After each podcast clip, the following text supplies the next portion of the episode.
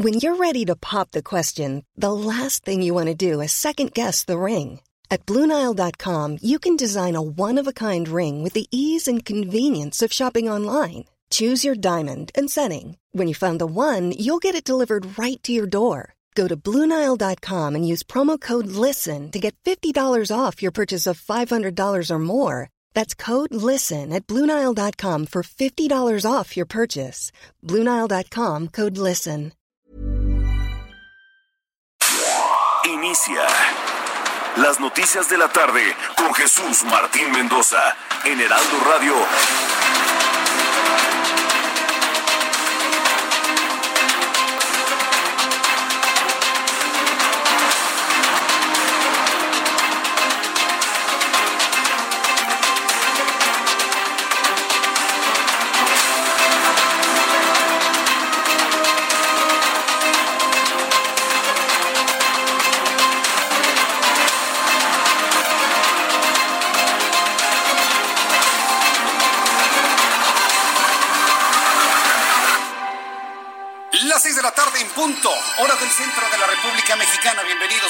Tardes. Iniciamos el Heraldo Radio a través de una enorme red de emisoras del Heraldo Media Group, del Heraldo Radio en toda la República Mexicana. Bienvenidos, me da un enorme gusto saludarle a través de esta señal de radiofrecuencia, a través de nuestras plataformas digitales. Súbale el volumen a su radio que tenemos una tarde muy intensa de información hoy aquí en el Heraldo Radio. Le saluda Jesús Martín Mendoza y como siempre le digo, súbale el volumen a su radio.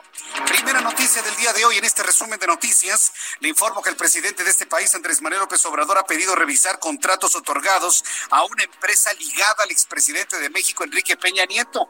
Mire que muchos pensábamos de que no, no lo iba a tocar ni con el pétalo de una rosa, pero algo ha pasado que ya han empezado a salir cosas de la anterior administración. Estaba metido, ¿no? Con Felipe Calderón, ahora va con Enrique Peña Nieto. El presidente López Obrador pidió investigar los contratos otorgados a una empresa familiar ligada a la farmacéutica estadounidense Baxter. Baxter Internacional durante el sexenio de Peña Nieto, y esto fue lo que comentó hoy por la mañana. Hay que este, revisarlo, hay que verlo y ver eh, en la administración actual este, qué contratos han recibido y por qué, si fueron asignaciones directas, si fueron licitaciones, ver todo esto.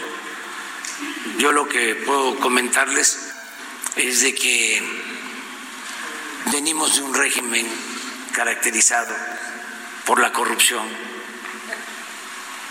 y este lleva algún tiempo limpiar.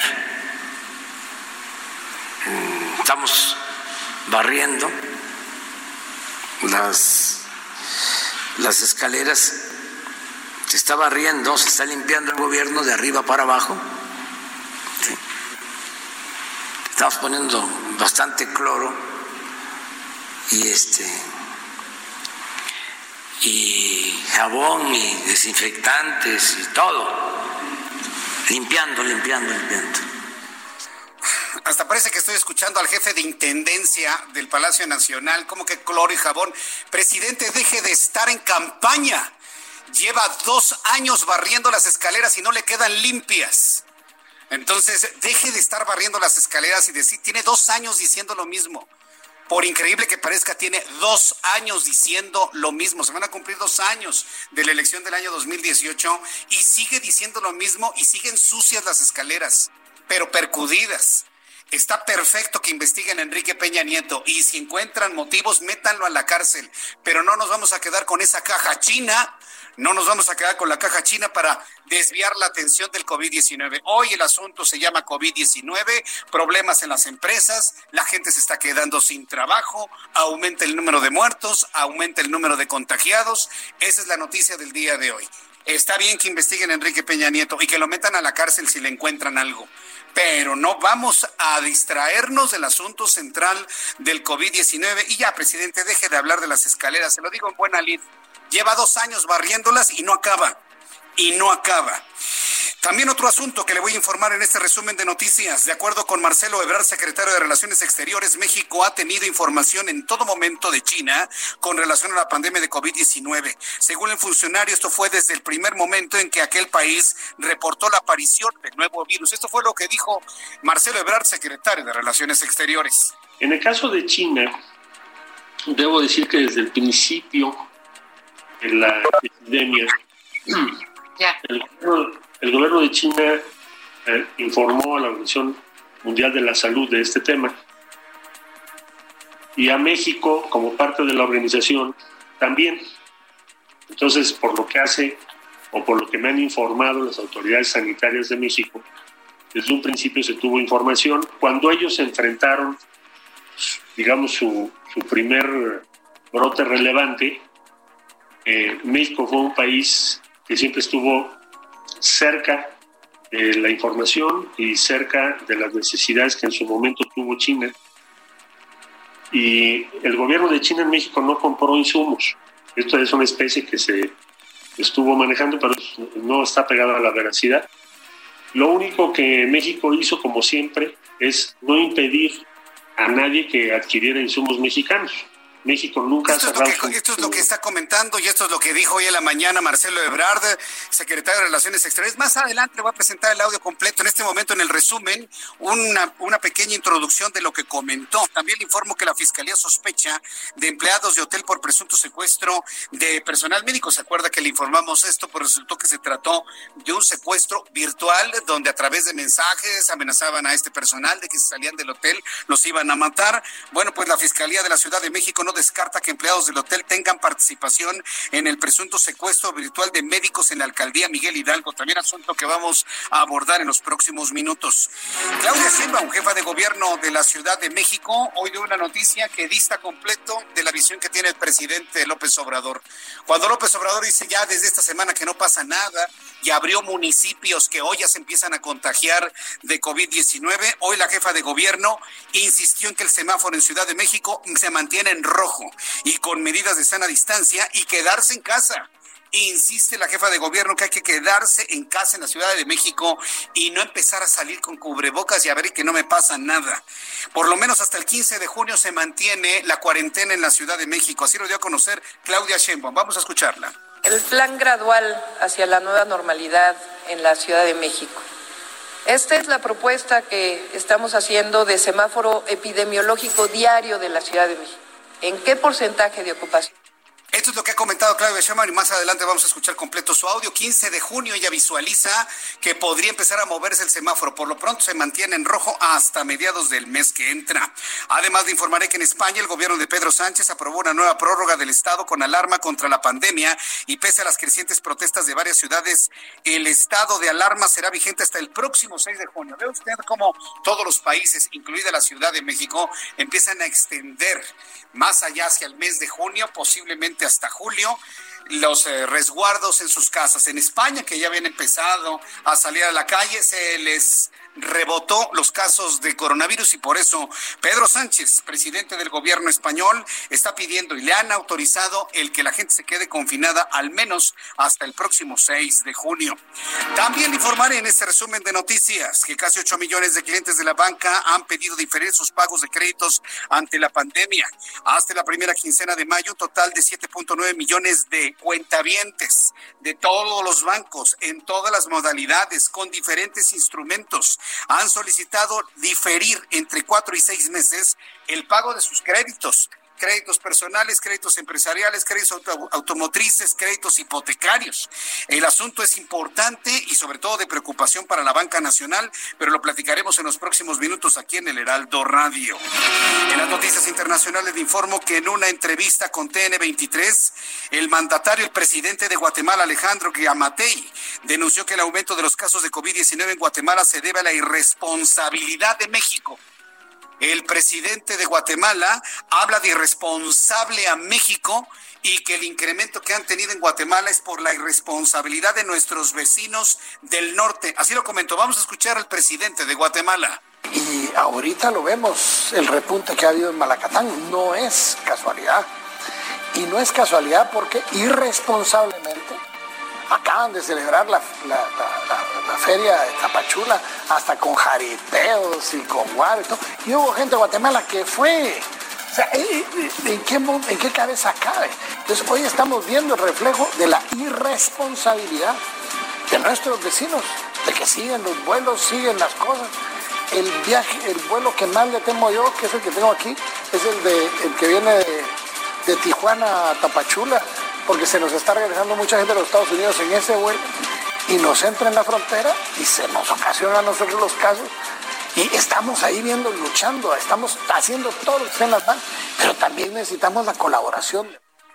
Ahí está precisamente la voz del presidente Yamatei de Guatemala, llamándole irresponsable a México, de manera concreta al gobierno de México, al gobierno federal, que está viendo que el gobierno de Chiapas está haciendo jaripeos en Tapachula y no dice absolutamente nada. Es verdaderamente vergonzoso verdaderamente vergonzoso que un país como Guatemala le llame irresponsable a México, pero pues ya sabe que aquí se puede hacer absolutamente todo, dice el presidente López Obrador, todo por la razón, nada por la fuerza. Pues no funciona, señor presidente. No funciona, porque en México la gente es muy responsable. Hay personas en este momento en la calle diciendo que no existe el coronavirus, pero pues todo por la razón, nada por la fuerza. Y yo no le estoy diciendo que haga las cosas por la fuerza, pero búsquele Precisamente por eso usted es presidente para poder resolver este asunto. La gente necesita quedarse en sus casas y se deben prohibir todo tipo de ferias, encuentros, jaripeos, tal y como lo ha denunciado el presidente de Guatemala. Hágame usted el favor. Y la Organización de las Naciones Unidas advirtió que la pandemia de COVID-19 podría provocar la primera caída del índice de desarrollo humano en la historia desde que comenzó a elaborarse en 1990 para medir el progreso global en salud, educación y los estándares de vida. Estamos en un retroceso eso. Hay quienes vemos que vamos camino al medioevo, ¿eh? que estamos prácticamente en camino a una edad media otra vez, con todo lo que está ocurriendo desde el punto de vista político, cultural, científico. Es verdaderamente lamentable. Y bueno, pues la ONU ya observa precisamente este tipo de retrocesos. Cuando el reloj marca las seis de la tarde con once minutos, hora del centro de la República Mexicana, saludo a nuestros corresponsales en la República Mexicana. Marta de la Torre, estás en Colima. Adelante, Marta, ¿qué ocurre por allá? Hola, ¿qué tal? Buenas tardes. Eh, efectivamente, tres auto, eh, trailers chocaron en la autopista Guadalajara-Colima, lo que ocasionó el cierre de esta vía en el kilómetro 119 a la altura del puente de Beltrán. Uno de estos eh, trailers transportaba combustóleo y estalló en llamas. El chofer falleció, mientras que el segundo pues transportaba contenedores los que cayeron del puente y el tercero pues no fue alcanzado por las llamas. Ya fue contenido el fuego y bueno, de un momento a otro estarán abriendo la autopista. Mi reporte. Gracias por la información, Marta de la Torre. Gracias, buenas tardes. Desde Colima, y bueno, pues esta explosión de esta pipa y cierre de la autopista Guadalajara-Colima, nos mantenemos al pendiente de lo que ocurre allá. José Hernández es nuestro corresponsal en Tamaulipas y nos actualiza la situación de COVID-19 en aquella entidad. Adelante, José. Debido a que la ciudad de Matamoros, en Tamaulipas, ocupa el primer lugar en casos positivos de COVID-19 y también en defunciones a causa de la enfermedad, del coronavirus, la reapertura de las plantas maquiladoras del ramo automotriz podría aplazarse hasta que la Comisión de Seguridad en Salud Pública tome una decisión en tal sentido. El gobierno de Tamaulipas y la Asociación de, de la Industria Maquiladora analizan la conveniencia de reabrir las plantas maquiladoras del ramo automotriz, ya que el índice de casos positivos de COVID-19 no se ha podido reducir y, por el contrario, se siguen incrementando. También los decesos por coronavirus siguen en aumento en Matamoros. Una de las preocupaciones es en el sentido de, que diversas plantas maquiladoras se han registrado brotes por, de COVID-19 entre obreros y sus familias. De ahí la preocupación por la reactivación de las maquiladoras. Actualmente en Matamoros se tienen 272 casos positivos de COVID-19. Se han registrado 26 defunciones y en proceso de investigación se encuentran 149 pruebas.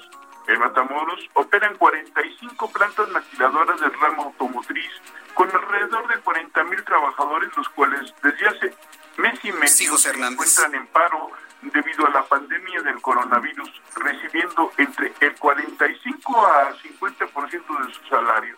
El Instituto Mexicano del Seguro Social estableció un código sanitario, el cual deberán cumplir las empresas consideradas como esenciales para su próxima reanudación de labores. Previamente recibirán una visita de verificación de que se cumplan con la nueva normatividad sanitaria establecida para que puedan operar. Gracias por la información, José Hernández, desde Tamaulipas. Gracias por esta participación. Y saludo a José Ríos, corresponsal en el Estado de México, en donde los diputados de, de, esa entidad informan sobre pandemia ante fake news. ¿Cómo están las cosas allá en este tema, José Ríos? Adelante con este avance. ¿Qué tal, Jesús Martín? Buenas tardes. En efecto, pues para informarte que diputados locales y federales del Partido Morena en el Estado de México fungirán ahora como nuevos enlaces informativos en sus distritos sobre la situación de la continuidad sanitaria en la entidad, la cual es la segunda con mayor índice de casos positivos en el país. El diputado mexiquense Mauricio Hernández explicó que las finalidades de estos trabajos de coordinación es mantener informada a la población de sus distritos con datos oficiales y evitar la desinformación sobre la pandemia. Y es que cabe destacar, Jesús Martín, que en las últimas semanas, eh, pues pobladores de al menos 15 municipios del Estado de México han encabezado tripulcas y crearon retenes luego de que corrían rumores sobre supuestas campañas orquestadas por las autoridades para que se contagien de COVID-19. Entre las versiones esparcidas están las modalidades de que se propaga el virus en pozos y manantiales, operativos hechos por el ejército, campañas de vacunación para aplicar el virus, así como supuestas avionetas que rocian el líquido contaminado. Por último, Jesús Martín, pues esperemos que pues esta campaña informativa no termine en una promoción política, pues en el último fin de semana se destacó la repartición de despensas de los mismos diputados, pero con su imagen y los colores de su partido. Ese es el informe hasta el momento, Jesús Martín. Muchas gracias por la información, José Ríos. Seguimos pendientes, buenas tardes. Seguimos atentos. Y bueno, pues cuando son las 6 de la tarde con 16 minutos, así se encuentra la República Mexicana. Le recuerdo que estamos en el Heraldo Radio en todo el país, transmitiendo a través de una gran cadena, una gran red de emisoras, también en los Estados Unidos, en McAllen, en Bronzeville. Llegamos a San Diego, California, a través de nuestra emisora en Tijuana, en el 1700 de amplitud modulada. Entonces, yo le invito para que siempre esté en sintonía con el Heraldo Radio. Saludo Alan Rodríguez, periodista especializado en información de ciudad. Adelante, Alan. Jesús Martín, excelente tarde. Acaban de retirar de la zona centro de la Ciudad de México dos vehículos de un percance que ocurrió hace unos, eh, pues hace aproximadamente una hora. Esto en la calle República de Ecuador y Allende, en el perímetro de la zona centro, donde un taxi con matrícula modificada impactó a una camioneta, la cual al salir proyectada embistió a un hombre que se encontraba en la vía pública. Se trata de un masculino de aproximadamente 50 años de edad, quien no resistió el golpe y lamentablemente perdió la vida. En el punto ya se acercaron el personal de la Fiscalía General de Justicia de la Ciudad de México, quienes concluyeron las diligencias correspondientes y ya levantaron el cuerpo para ser trasladado a las instalaciones propias. Por lo pronto quiero recordarles a nuestros amigos que manejen con precaución y disminuyan la velocidad al ver vialidades despejadas. Es por lo pronto el reporte que tenemos. Muchas gracias por la información, Alan Rodríguez. Excelente tarde, estamos al pendiente. Que estamos al pendiente. Hoy, por ejemplo, en lo que es San Antonio Abad, hubo cierres muy importantes para amigos que circulan en la Ciudad de México y quienes nos visitan de otras partes del país. La avenida San Antonio Abad estuvo muy complicado debido a que trabajadores de Xochimilco, de las embarcaciones de Xochimilco, de las trajineras, pues están desesperados, que le están pidiendo al gobierno de la Ciudad de México que ya se reabra la actividad en Xochimilco porque no pueden más. Estuvieron cerrando esa vialidad por varias horas hasta que una comisión entrara a dialogar y, bueno, pues de alguna manera incluirlos dentro de los programas del gobierno capitalino de seguros de desempleo, por lo menos, para que tengan algo con qué vivir los. Eh, eh, pues las personas que trabajan en las trajineras y que venden comida y que venden recuerdos. La verdad, en Xochimilco están padeciendo mucho la cuarentena. Vamos con Gerardo Galicia, quien nos tiene más información en la Ciudad de México. Adelante, Gerardo. Así es, Jesús Martín, y justo estamos recorriendo el viaducto. Está avanzando bastante bien, lo tomamos desde Tlalpan, estamos llegando a la zona de Churubusco y el avance es extraordinario. Pueden utilizarlo y es buena opción para poder llegar o poderse mover entre la zona poniente y oriente de la capital. Antes estuvimos checando Tlalpan y tenemos una situación muy similar entre su entronque con la calzada San Antonio Abad y su cruce con el eje 4 y 5 sur. Todavía se puede avanzar bastante, bastante bien. Y por lo pronto, Jesús Martín, el reporte. Muchas gracias por la información, Gerardo Galicia. Hasta luego. Hasta luego, que te vaya muy bien. Gerardo Galicia con la información del Valle de México. Recorrimos la República Mexicana, también el Valle de México, las noticias más importantes de interés nacional. Son las seis de la tarde con 19 minutos y vamos a revisar con Abraham Arreola lo que sucedía un día como hoy, 20 de mayo, en México. Adelante, Abraham.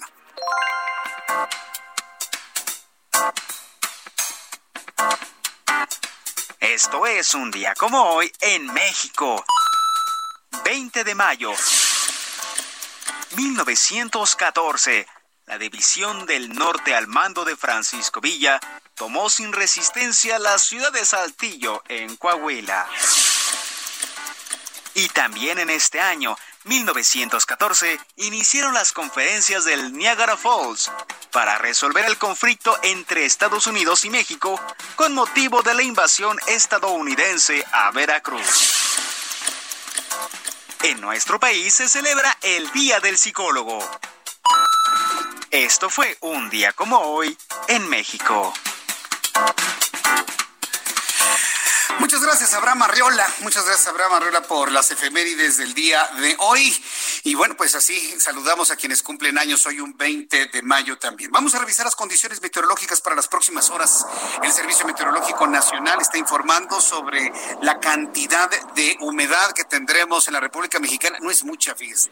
Y yo tengo esperanza que ya con el inicio de la temporada de ciclones tropicales del lado del Pacífico y sobre todo a partir del 1 de junio que se declare ya también esta temporada del lado del Caribe y del Atlántico, pues empezamos a tener lluvia más copiosa en el centro del país, porque la verdad es que no llueve, se siente seco, ya el país necesita algo precipitación.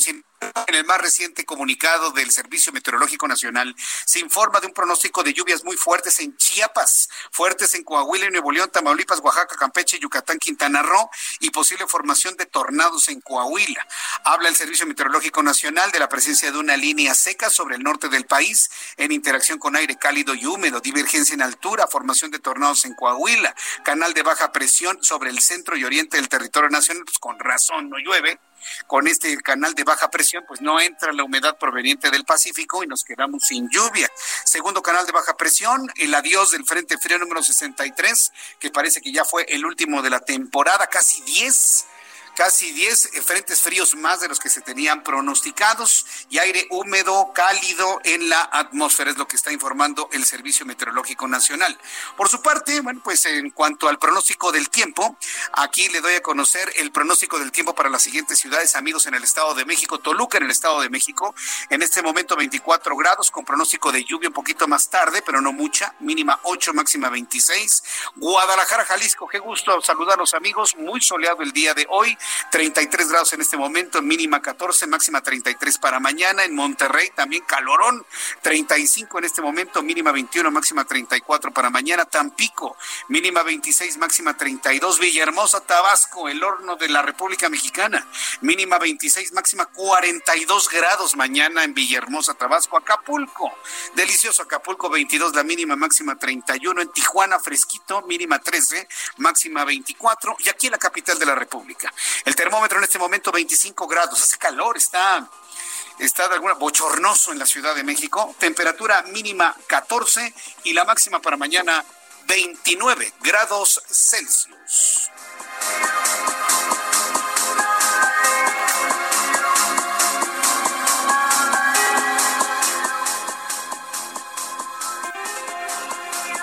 Pues bien, ya son en este momento las 6 de la tarde con 23 minutos, 6 de la tarde con 23, hora del centro de la República Mexicana. Quiero agradecer mucho los comentarios de nuestros amigos que nos están siguiendo a través de YouTube y también a través de Twitter en mi cuenta arroba Jesús Martín MX.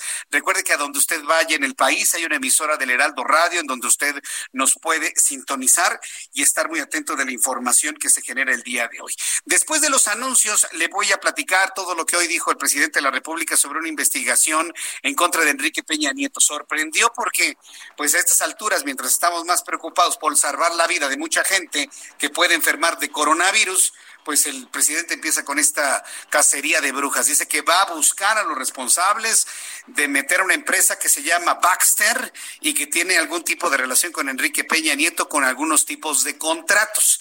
Eso por un lado. Hoy Marcelo Ebrar, bueno, pues normó más el criterio en cuanto a la conferencia, la conferencia matutina y bueno, pues eh, él estuvo informando sobre toda la el cúmulo de información que da a conocer China en torno a la pandemia de COVID-19. También destacó sin duda alguna lo que comentó ayer Hugo López Gatel. Habló del remdesivir. Él dijo que no es completamente seguro que ayude y que las pruebas clínicas no están confirmadas ni siquiera en los Estados Unidos. Sorprendente, ¿no? Porque Estados Unidos ya lo aplica, lo aplica Japón y hay un protocolo en el que participa México con remdesivir pero Hugo López Gatel no le tiene fe. Tengo toda esta información después de los anuncios y le invito para que me escriba a través de mi cuenta de Twitter, arroba Jesús Martín MX, y a través de YouTube en, mi canal Jesús Martín MX. Escuchas a Jesús Martín Mendoza con las noticias de la tarde por Heraldo Radio, una estación de Heraldo Media Group. Escucha la H, Heraldo Radio. Escucha las noticias de la tarde con Jesús Martín Mendoza. Regresamos. Bueno, pues en este momento, a esta hora de la tarde, vamos a platicar de máscara hospitalar, una máscara que se usa a nivel hospitalario y que nos da una gran, gran protección sobre todo diferente a lo que se está vendiendo por fuera. ¿Cómo estás, Adri? Adelante. Muy bien, Moni, me da mucho gusto saludarlos y como tú mencionas, la máscara hospitalar está certificada por los más importantes organismos sanitarios. Es una máscara de uso hospitalario, no doméstico. Esto hace una gran diferencia. Se puede lavar con agua, con jabón y con alcohol y su mica tiene una garantía de hasta seis meses. Es muy importante recalcarles que, bueno, México superó el número de muertes que, que tuvo China. Por eso, aunque se levante la cuarentena, no podemos bajar la guardia. Tenemos que seguir protegiéndonos con productos que realmente lo hagan, que nos cubran, que nos protejan y que nos salven la vida. sí, mm. esta noticia no me gusta y así es que no hay que bajar la guardia, como dices, y sobre todo no confiarnos. Definitivamente. Y la oferta que les tengo para el día de hoy es que si piden su paquete de cuatro máscaras hospitalar con el kit SOS Protect y pagando con tarjeta bancaria, van a recibir gratis un esterilizador quirúrgico en aerosol para objetos pequeños. El número es el 800 230 repito, 800 230 Y amigos, no olviden visitar hospitalar.mx porque Novirsa es la única compañía con productos de nivel hospitalario y no de uso doméstico. Hago hincapié en esto. Ay, sí, a recalcarlo bien. Uso hospitalario, el efectivo, el bueno, el que nos protege, el que nos dura. Claro. Realmente, entonces, a marcar 800 230 mil. Eso me gusta esa voz me agrada. Recuerden que esta compra puede salvar la vida y la de los suyos, ¿verdad, Adi? Definitivamente. Bueno, pues entonces marquen, marquen. Gracias. Regresamos contigo, Jesús Martín. Bye.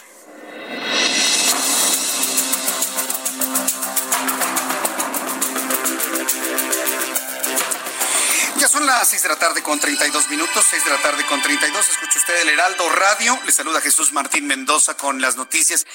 Antes de ir con el asunto de Peña Nieto, quiero enviarle un gran agradecimiento, enorme agradecimiento a mis amigos taxistas en toda la Ciudad de México, en la ciudad de Guadalajara, en la ciudad de Monterrey, a todas las personas que nos están escuchando en este momento en la República Mexicana.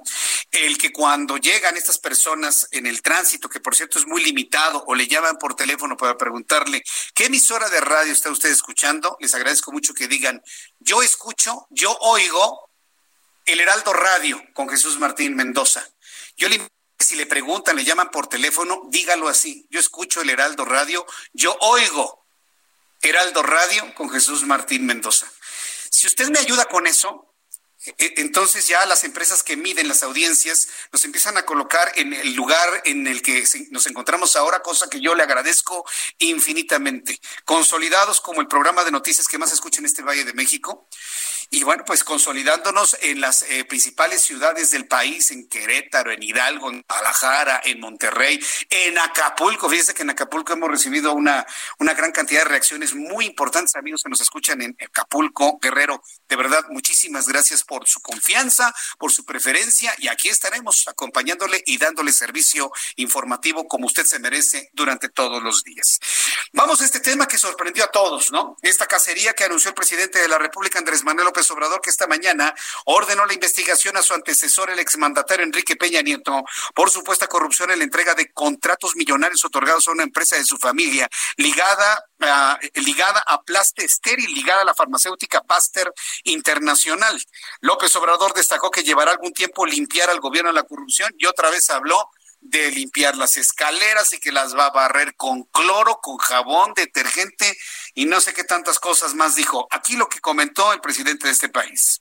Hay que este, revisarlo, hay que verlo y ver eh, en la administración actual este, qué contratos han recibido y por qué, si fueron asignaciones directas, si fueron licitaciones, ver todo esto. Yo lo que puedo comentarles es de que venimos de un régimen caracterizado por la corrupción y este lleva algún tiempo limpiar. Estamos barriendo las, las escaleras se está barriendo, se está limpiando el gobierno de arriba para abajo. ¿sí? Estamos poniendo bastante cloro y este y jabón y desinfectantes y todo. Limpiando, limpiando, limpiando. Ay, el presidente le cuesta tanto, se, se mete en un berenjenal con este asunto de campaña ya, presidente, de verdad, así, en buena lid, como consejo de comunicación, por lo menos concédanos eso. Tengo 30 años haciendo comunicación y algo le sabemos, algo le sabemos. Esto de las escaleras ya no pega, ya no funciona. No, ya no, ya no. Ni, ni en los 30 millones de personas que votaron por usted, ya no pega, ya no funciona. Mejor, este, Santiago Nieto investigue lo que tenga que investigar, la Fiscalía General de la República que investigue lo que tenga que investigar y nos dedicamos a salvar vidas y salvar empleos. ¿Qué le parece, presidente? Es una sugerencia. Es una sugerencia que yo le, le, envío desde aquí, que por cierto, pues le pegó de alguna manera, porque tanto el PAN como el PRD le están exigiendo al presidente de la República que investigue estos contratos a una empresa ligada a la familia de Enrique Peña Nieto. Tanto la dirigencia nacional del PAN como la del Partido de la Revolución Democrática han solicitado al presidente de México la investigación a los contratos otorgados a una empresa presuntamente fundada por la familia de Peña Nieto y que según una investigación periodística fue beneficiada durante la administración pasada. En redes sociales, Marco Cortés, titular del PAN, aseguró que no deben existir intocables y pidió al gobierno federal aplicar la ley sin importar que se trata de un expresidente. Habrá que ver si realmente esa empresa pertenece a la familia de Enrique Peña Nieto, por supuesto. En la inteligencia que el que acusa tiene que comprobar. Entonces, ¿quién está acusando? El gobierno actual. El gobierno le tiene que comprobar al expresidente Enrique Peña Nieto que esa empresa ligada a Baxter International es de propiedad o de familiares ligados con conflicto de intereses al expresidente de México, Enrique Peña Nieto. Entonces, por principio de cuentas, eso tiene que ser importante. No nada más de que se quedan que ya ya la estamos investigando, no, no. Ahora van a tener que presentar las pruebas y confirmar que efectivamente sus dichos son reales. Y si no, también aceptar que se pueden equivocar. Entonces ya se metió en este asunto y ahora pues estaremos muy pendientes a ver qué es lo que sale. Mientras tanto, también el secretario de Relaciones Exteriores, Marcelo Ebrard, aseguró que desde el momento en que China entró en emergencia por la aparición del COVID-19, México ha tenido en todo momento la información. Yo tengo mis dudas sobre eso, porque si hubiésemos tenido la información en ese momento, no tendríamos más muertos que China. ¿Está usted de acuerdo? Bueno, en este momento hay más muertos en México por COVID-19 que los que se acumularon en China. Si nosotros hubiésemos tenido la información al mismo tiempo que la tenía China, entonces aquí hay una responsabilidad de omisión por no aplicarlo oportunamente, porque en este momento tenemos más muertos que los que tiene en su momento, tuvo en su momento China por el coronavirus. Al reunirse con senadores de manera virtual, Marcelo Ebrard detalló que desde el inicio de la pandemia China informó a la Organización Mundial de la Salud sobre la situación que se tenía, por lo que México tuvo los datos desde el inicio, aquí, así como de las necesidades que la nación asiática generó. Yo creo que hasta ahí dejamos el asunto de Marcelo Ebrard, porque aquí la pregunta es, bueno, si tenían la información cuando surgió, que esto entiendo fue en octubre, noviembre, diciembre, ¿por qué no actuaron? ¿Por qué no nos dijeron? Porque no nos dijeron nada en enero, ¿eh? Tampoco en febrero. Empezábamos a finales de febrero a entender lo que estaba ocurriendo. Entonces, yo creo que esta declaración de Marcelo Ebrard, más que transparentar el flujo de información lo único que provoca es el cuestionamiento de entonces por qué no actuaron en consecuencia y a tiempo, actuando ya con cercos sanitarios desde diciembre. Ese sería el asunto a preguntar. Esta mañana llegó al aeropuerto de Toluca el tercer vuelo proveniente de los Estados Unidos con insumos médicos, incluidos ventiladores hospitalarios para atender el COVID-19 equipo mucho mejor, de mejor calidad y mejor precio que el que finalmente canceló el IMSS del estado de Hidalgo. Ya sabe usted quién, ¿verdad? Ah, bueno. Llegó más equipamiento médico desde los Estados Unidos, el cargamento del cual fue parte de la compra de 611 ventiladores mecánicos adquiridos a un precio muy bajo desde Estados Unidos y provenientes de Reno, Nevada, fue recibido por personal de la Secretaría de Relaciones Exteriores. Antes de que este nuevo equipo sea enviado a hospitales, se llevará a cabo una inspección por parte del SAT, del Servicio de Administración Tributaria, para que después el Instituto de Salud para el Bienestar pueda distribuirlos de una manera pues justa, ¿no? Yo pensaría que de una manera justa, lógica, necesaria en función de las urgencias que se tiene, porque también eso es un asunto que se ha conocido de manera muy viral en las redes sociales, de denuncias de que no hay equipamiento, que no llegan los, eh, los equipamientos a donde tienen que llegar. Y bueno, pues veremos finalmente con el tiempo qué es lo que está informando la Secretaría de Relaciones Exteriores con este equipo. Son las seis de la tarde con 40 minutos, las seis de la tarde con 40 minutos hora del centro de la República Mexicana. Vamos con nuestro compañero reportero Gerardo Suárez, reportero periodista del Heraldo Media Group. Él nos informa que el primer paciente COVID dado de alta del Centro de Atención Temporal de Seguro Social en Magdalena Salinas. Lo que, bueno, esto se convierte en una esperanza y una buena noticia, sin duda alguna. Gerardo Suárez, adelante, te escuchamos. Muy buenas tardes. Muy buenas tardes, Jesús Martín. La, eh, así como lo dices, se notificó de la primera persona que fue dada de alta de este centro de atención temporal que el IMSS instaló en el norte de la Ciudad de México, en el Hospital General Magdalena de las Salinas. Eh, se trata de la señora Irma, de 47 años de edad, una mujer originaria de la alcaldía de Iztapalapa, quien eh, se despidió de este hospital entre aplausos y una valla humana formada por los trabajadores del hospital. La señora Irma pasó cuatro días hospitalizada en este centro de atención temporal. Es un, un área que se expandió del hospital original de Magdalena de las Salinas, este hospital general número 24, pues se habilitó esta área eh, adicional para poder atender a más pacientes, Jesús Martín, ella había acudido primero a la Clínica Familiar 120, ubicada en la calzada Ignacio Zaragoza, en Iztapalapa. Tenía mucho dolor de cabeza y falta de aire y le hicieron la prueba diagnóstica del nuevo coronavirus, a la cual dio positivo y este resultado se lo confirmaron el viernes 15 de mayo. Ese mismo día fue cuando abrió este centro temporal de Magdalena de las Salinas y un día después, el día 16, la señora Irma fue trasladada hasta este lugar.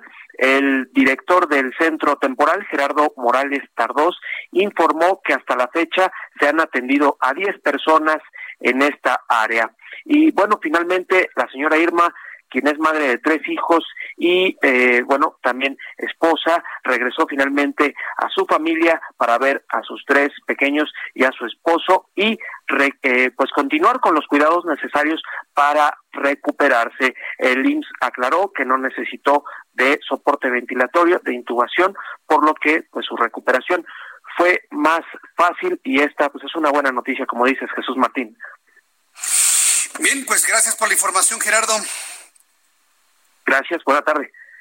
Gracias, muy buenas tardes. Pues ahí una historia hemos tenido tantas historias tristes en todo esto que la verdad compartir una historia como esta me parece que es sinceramente muy valioso. ¿Cómo podemos tener información más certera y cómo podemos tener información más cercana a la realidad de lo que está ocurriendo en cuanto a COVID-19 en México? Ayer nos decía Juan Musi que México está tomando decisiones partiendo de información falsa y es un, eh, una reflexión verdaderamente importante, preocupante, estar tomando decisiones en función de datos falsos o incorrectos o imprecisos o rezagados, pero que están alejados de una realidad. La única forma de hacerlo, y lo ha dicho la Organización Mundial de la Salud, aunque lo descarte un doctor como Hugo López Gatel, es hacer pruebas, pruebas, pruebas y más pruebas. ¿Por qué las pruebas a estas alturas del partido? ¿Por qué las pruebas? Porque nos ayudan a identificar dónde están las personas transmitidas con el virus y poderles indicar un resguardo. Y cuando una persona que está ubicada con coronavirus se le resguarda o se le hospitaliza, disminuye al 100% la posibilidad de que esa persona contagie a otro. O sea, se necesitan dos dedos de frente para entenderlo, de verdad. Tiene toda la lógica. Bueno, pues sin reconocerlo públicamente, ¿sí? y no lo va a reconocer ni López Obrador ni la Secretaría de Salud. No, no, van a dar marcha atrás a sus dichos, pero tienen forma de reconocer y dar marcha atrás en estas cosas. ¿Sabe cómo? A través de la COFEPRIS. La COFEPRIS ha autorizado pruebas serológicas para COVID-19. ¿No que no? Ah, pues claro, es importantísimo ir a las pruebas. La Comisión Federal para la Protección contra Riesgos Sanitarios dio luz verde a tres pruebas serológicas para determinar antipuercos IgG e IgM para COVID-19 fabricados por los laboratorios Abbott, Beijing eh, Biotechnologies y también el eh, laboratorio Hanzhou Botec, Biotech. En la búsqueda de garantizar la eficacia de los resultados en las pruebas, las autoridades establecieron un protocolo de evaluación en conjunto con el Instituto Nacional de Nutrición y Ciencias Médicas Salvador Subirán y Tec Salud del Tecnológico de Monterrey. Aunque la COFEPRIS aclaró que la presencia de anticuerpos protectores no descarta que se presente una eventual reinfección por el COVID-19. Son cosas distintas. Una cosa es identificar a una persona con COVID para que se resguarde.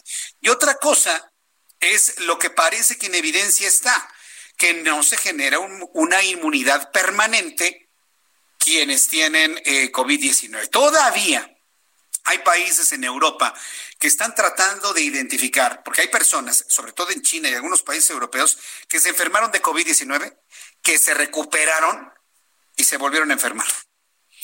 Y esto ha preocupado mucho a la comunidad científica, pero no han podido todavía dar una información clara a nivel mundial de si estas personas que se volvieron a enfermar de COVID-19 se trata del mismo virus que tenían en su cuerpo y tuvieron una disminución del sistema inmunológico, una depresión del sistema inmunológico, o si los volvió a atacar el mismo virus en una forma mutada.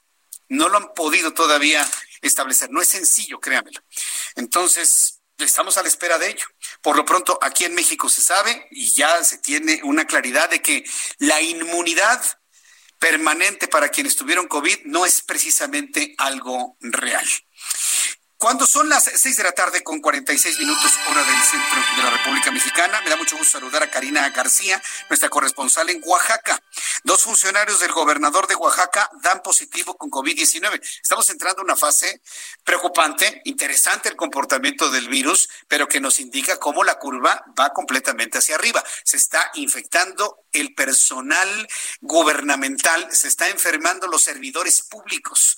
Adelante, Karina García, te escuchamos. Gracias, Jesús Martín. Efectivamente, dos funcionarios del gabinete del gobernador de Oaxaca, Alejandro Murat Hinojosa, dieron positivo a COVID-19. Ambos casos se suman al de su secretario privado y dos empleados municipales.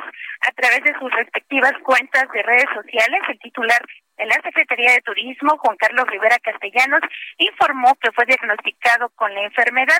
Por su parte, el secretario de Desarrollo Agropecuario, Pesca y Acuacultura, Gabriel Navarro, aseguró que no presenta ningún síntoma y que se encuentra en aislamiento domiciliario. El gobernador Alejandro Murat informó la noche de este martes que su secretario privado, Alex Nazar Piñeiro, fue diagnosticado con coronavirus, por lo que el mandatario procedió al confinamiento preventivo. Comentarte, Jesús Martín, que hace unas horas el mandatario estatal dio a conocer los resultados de su prueba, los cuales se arrojaron negativo. En este sentido, el gobernador del estado aseguró que seguirá trabajando para eh, cuidar de la salud de las y los oaxaqueños. Ese es el reporte que te tengo. Muchas gracias por la información, Karina. Que te vaya muy bien. Karina García, nuestra corresponsal en Oaxaca, y bueno, pues preocupado el gobernador de Oaxaca porque se le están enfermando su personal. Lo mismo está sucediendo en el ISTE y en el IMSS. Precisamente eh, hoy, hoy tuve información y ahorita se lo quiero compartir. Uh, déjenme buscar aquí la, la, la, nota que tiene que ver precisamente con, con esto que le estoy comentando y que le estoy compartiendo. La verdad a mí eh, se lo adelanté ayer, pero pues el personal que de alguna manera está enfermando y muriendo, pues se, empieza a eh, convertir en noticia. ¿Se acuerda del caso de Eleni Morales? Bueno, pues ya es noticia a nivel nacional. Eh, muere jefe de medicina interna del ISTE en Acapulco por COVID-19. El jefe de medicina interna del Hospital General del ISTE del puerto, José Antonio Ortiz Morales, falleció ayer martes por COVID-19. El deceso del médico, quien también trabajaba en el Hospital General del IMSS de Acapulco, fue informado por la Secretaría General de la Sección 17 del Sindicato Nacional de Trabajadores. Fuentes informaron a Cuadratín que el jefe de medicina interna murió por coronavirus, además de que su hermana también falleció y su madre se encuentra grave. Su hermana, el médico que falleció, son mamá y tío del muchacho de 16 años que es el primo de Eleni Morales, que nos escucha aquí en Heraldo Radio. Y la abuelita está muy grave todavía, intubada, inconsciente, y no sabe que sus dos hijos ya fallecieron. Le platicaba, ya es noticia, porque esto es real, finalmente muriéndose, falleciendo el personal médico. Fíjese que a propósito de esto, hoy Zoé Robledo, quien es el director general del Instituto Mexicano del Seguro Social, informó que el director jurídico de la institución, Antonio Pérez Fonticova, dio positivo al nuevo coronavirus. Zoé Robledo agregó que el funcionario federal no presenta síntomas graves de la enfermedad, por lo que permanece en aislamiento domiciliario. De igual forma, el titular del Instituto Mexicano del Seguro Social recalcó que se hicieron pruebas a todos los contactos de Antonio Pérez, quienes dieron afortunadamente negativo. Pero ahí está, ahí está precisamente lo, lo extraño de este virus, ¿no? Algunas personas entra a su cuerpo y a otras personas no les entra y hay personas que lo tienen en el cuerpo y no tienen sintomatología. Hay quienes tienen apenas un contacto con el virus y mueren en unas cuantas horas. Fíjense que se dio a conocer la semana pasada una noticia que nos llegó desde el Reino Unido, donde una mujer que pertenecía al, sistema de ferrocarriles de allá de, trenes del, Reino Unido, bueno, pues estuvimos... Eh, muy atentos de esa información, eh, murió a los tres días de que un hombre que se dijo estaba contagiado con COVID le escupió. Bueno, pues este hombre le escupió. Las razones, evidentemente, no las sabemos. Si el hombre estaba mal de sus facultades mentales, si tuvo una discusión con esta persona, pero le escupe. A los tres días la mujer muere más que impactarme que alguien enfermo con coronavirus le escupa a otra persona para infectarlo, a mí lo que me sorprendió es que bastaron 72 horas para que el virus entrara en el cuerpo de la mujer, le provocara un choque anafiláctico y falleciera. Entonces, una mujer de más de 40 años. Entonces, esto es lo que verdaderamente debe preocuparnos algunos que no sabemos cómo va a reaccionar el virus en nuestro cuerpo.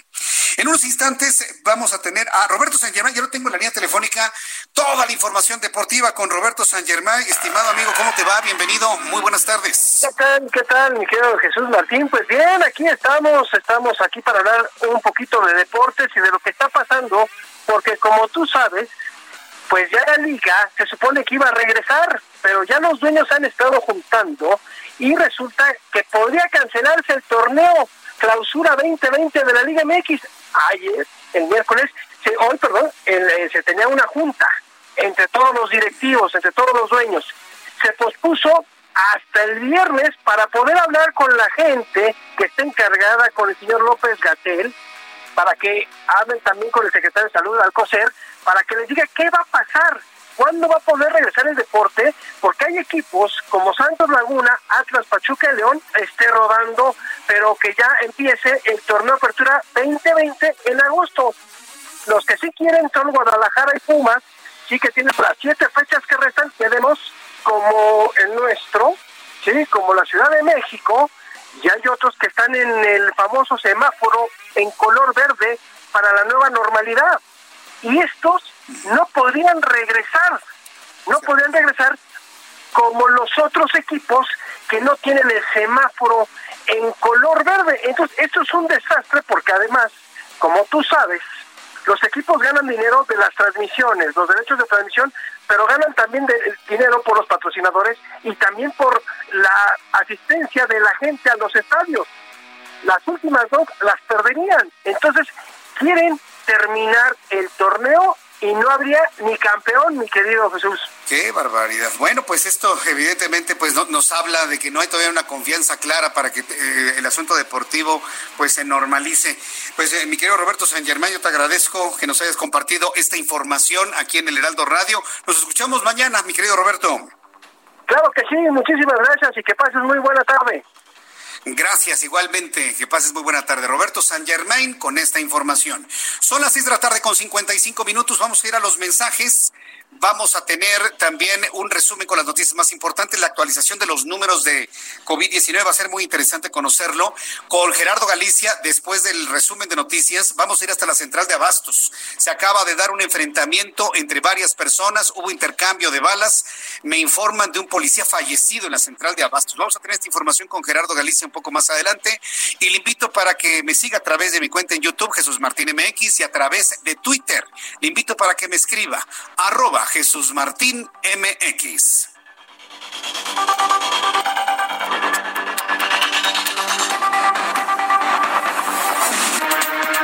Escuchas a Jesús Martín Mendoza con las noticias de la tarde por Heraldo Radio, una estación de Heraldo Media Group.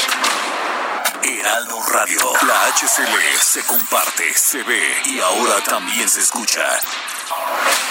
Escucha las noticias de la tarde con Jesús Martín Mendoza. Regresamos.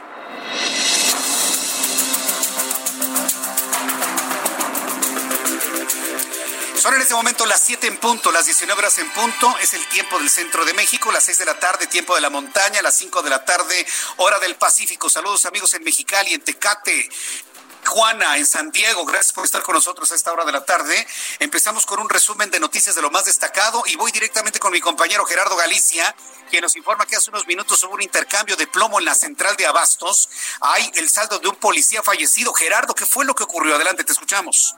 Es eh, justo un enfrentamiento, Jesús Martín, entre elementos de la Policía de Investigación de la Fiscalía General de Justicia de la Ciudad de México y un presunto delincuente. El que pierde la vida, Jesús Martín, es eh, justo este presunto delincuente, luego de enfrentarse con estos elementos policíacos. Al parecer, y de manera extraoficial, se nos habla de que intentó herir a estos elementos policíacos. Al parecer, le seguían la pista a este malandrín que operaba justo al interior de la central de Abasto y fue justo en un puente peatonal que se ubica en la calle de Subasta y Productores y Transferencia Oriente para mayor referencia muy cerca de la calle Cazuelas y el eje 6 Sur, donde eh, se genera este eh, enfrentamiento justo en el puente peatonal y ya se está elaborando en este punto. Han llegado peritos de la Fiscalía General de Justicia de la Ciudad de México y en breve van a trasladar el cuerpo sin vida de este presunto delincuente a la agencia correspondiente del Ministerio Público. Por esto, la fuerte presencia de elementos, incluso de la policía preventiva en esta zona. Habrá que manejar con precaución para nuestros amigos que utilizan Javier Rojo Gómez, el eje 5 y eje 6 Sur. Siguen llegando patrullas hasta este punto. Y por lo pronto, Jesús Martín, el reporte. Entonces, afinamos la información, no se trató de un policía fallecido, se trató del malandrín que andaban buscando dentro de la central de Abastos. Vamos a estar muy atentos de lo que ocurre en los próximos minutos en este lugar. Gracias, Gerardo Galicia. Así es, Jesús Martín, excelente tarde. Excelente tarde. Voy a regresar con Gerardo Galicia un poco más adelante para que nos den actualización de lo que está ocurriendo en central en el lugar no se acerque, deje que los cuerpos policíacos trabajen para regresar toda la normalidad allá en la central de Abasto. Ha iniciado la conferencia vespertina, está encabezando Hugo López Gatel. En unos instantes iremos con los números, con los datos duros que va a presentar en unos instantes eh, la Secretaría de Salud y las personas que se encuentran en el presidio. Por lo pronto le informo en este resumen de noticias que el consejero jurídico de la presidencia, Julio Scherer, informó que el presidente de la República no se ha realizado la prueba de COVID COVID-19 y dijo que si decide retomar las giras de fin de semana será precavido y respetuoso de las recomendaciones sanitarias. Mire, esto lo dicen porque es una orden del presidente. Quiero volver a hacer mis giras y a ver quién le dice que no. A ver que alguien le diga al presidente que los cocodrilos no vuelan. A ver, yo quiero ver al primero que le diga, no, presidente, usted se queda en su casa. Scherer Ibarra agregó que pese a que el mandatario se ha reunido con funcionarios que han dado positivo a COVID-19, se encuentra en perfecto estado de salud. Perdón, señor Scherer, usted no es médico ni le ha hecho la prueba de COVID-19. Entonces, eso no lo puede decir. También le informó en este resumen de noticias que luego de realizar un acto simbólico al romper los cochinitos simulando las alcancías del gobierno federal, el presidente de la Coparmex, Gustavo de Hoyos, explicó que el salario solidario estaría apoyado por recursos del patrón y del gobierno, en donde el costo máximo que tendría que incurrir, las autoridades serían de 95 mil 183 millones de pesos, que representa apenas el 0.4 ciento del Producto Interno Bruto. También le informo que la ministra de Transportes de Colombia, Ángel María Orozco, informó que los vuelos internacionales seguirán restringidos en el país al menos hasta el 31 de agosto debido a la pandemia de coronavirus. Vamos a escuchar los datos de la Secretaría de Salud personas las que han sido estudiadas ingresaron a protocolo para poder descartar, confirmar y además recibir atención médica por ser casos sospechosos de la enfermedad. 105.129 fueron negativas y 56.594 fueron las personas que se confirmaron a la enfermedad. De este número, eh, solo una quinta parte, el 21%, 12.085, representan a su vez la epidemia activa en México. Así también y muy eh, lamentablemente se han presentado 6.090 defunciones confirmadas por laboratorio hasta el momento. En la siguiente diapositiva vemos nuestra distribución. Ah, eh, en este momento vea usted cómo le da la vuelta José Luis Salomía. Vea cómo le da la vuelta José Luis Salomía al asunto más grave que en este momento tengo que informarle. En las últimas 24 horas, presidente, no hay ninguna curva plana. Plana mi mesa en este momento se informa que han fallecido 424 personas en México por coronavirus. Ese es el dato, esa es la noticia. Esa es la noticia que mañana aparecerá en los principales diarios en el Heraldo de México, sin duda alguna. El peor día de coronavirus en México es hoy. 424 fallecidos de ayer a hoy informados. Porque puede haber más, puede haber menos, pero en este momento el flujo de información arroja 424 personas muertas de ayer a hoy, es el número más elevado. Ya rebasó los 353 de la semana pasada, ya rebasó los 334 de ayer, estamos ante 424 personas más fallecidas el día de hoy. Dígame dónde está la curva plana. ¿Dónde están los elementos técnicos como para salir a la calle? ¿Por qué le digo esto? Porque hoy se informa que hay 56.594 personas acumuladas de coronavirus, más de 2.200 personas más. Activos en este momento, 12.085, más de, un poco más de 560 personas más que el día de ayer. 31.866 sospechosos al día de hoy. Ayer había 29.450. Y al día de hoy, 6.090 personas fallecidas, lo que significa 424 personas más que ayer. Que alguien me comente, me pueda decir en dónde está el aplanamiento de la curva. Y sobre todo si a esto le sumamos que el día de hoy se da a conocer se da a conocer que dos municipios, cuatro municipios del estado de Oaxaca, que eran considerados como de la esperanza, vaya nombrecito, pues ya los tuvieron que sacar de la esperanza porque se acaban de contagiar de coronavirus. Sucedió lo que yo le había dicho que iba a suceder. Los municipios que se encontraban libres de coronavirus debieron haberse dejado así, libres de todo tipo de actividad. Ya empezaron la actividad, ya se contagiaron cuatro. No es mucha la población, porque usted sabe cómo está fragmentado el estado de Oaxaca pero son cuatro y es emblemático el asunto. Municipios que se abrieron la actividad se contagiaron de coronavirus. Esto es lo que se ha informado y es lo que ha dado a conocer José Luis Salomía. Y bueno, pues informarle, le estaba informando a nivel internacional en este resumen que la ministra de Colombia de Transportes informó que los vuelos internacionales serían restringidos en el país al menos hasta el 31 de agosto. Hasta el 31 de agosto, ha dicho Colombia. Las autoridades de la ciudad de Wuhan en China prohibieron este miércoles el consumo de animales salvajes y comercialización, según informó a través de un comunicado el gobierno popular municipal. Según la mayoría de los científicos, la pandemia se originó en la transmisión de un virus de animal al hombre. Un mercado de la ciudad de China de Wuhan, inicialmente epicentro de la enfermedad, fue incriminado ya que ahí se vendían animales salvajes. Hasta aquí las noticias en resumen. Le invito para que siga con nosotros. Le saluda Jesús Martín Mendoza.